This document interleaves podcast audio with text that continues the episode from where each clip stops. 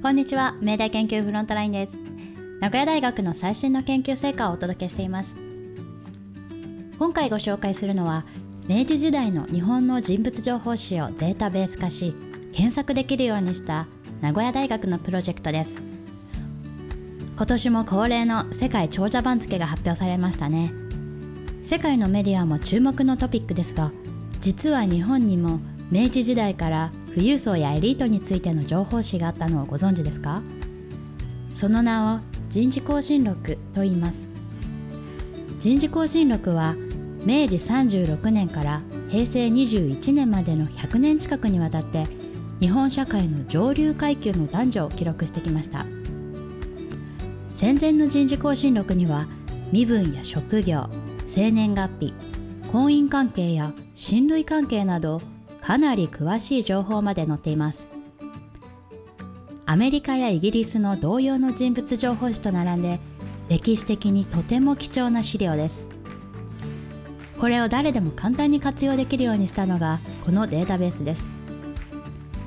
人事更新録は数年ごとに新しい版が出版されています。大正4年と昭和3年に出版されたものはすでにデータベース化が完了し検索できる形で一般公開されていました。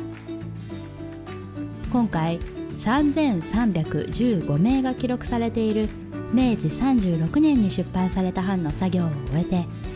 明治大正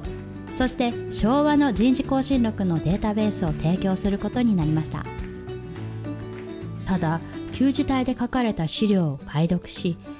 情報を収集していくその作業量は膨大です。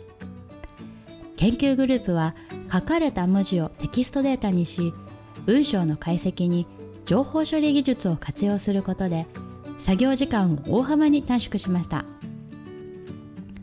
検索ページを英語にしたことも大切なポイントです。人種更新録は世界的にも日本を対象とした調査で利用されているので言語のハードルが低くなれば海外からの利用も増えそうですね。研究を行った増田智子教授と佐野智也特任講師は次のように話しています。何千ページにもわたる膨大な資料のテキスト化には多大な経費と時間がかかるのでそれに見合った成果が得られるか正直不安でした。企業の協力を受けてデータベース化事業に成功したことはこれまでにない歴史研究を可能にするものだと言えます。今後多くの研究者と共にこのデータベースを使って新しい近代日本社会の実像を明らかにしていけると考えています。この研究について詳しくは2021年4月20日付の名古屋大学研究プレスリリースをご覧ください。リンクを概要欄でお知らせしています。それではまた次回お聴きください。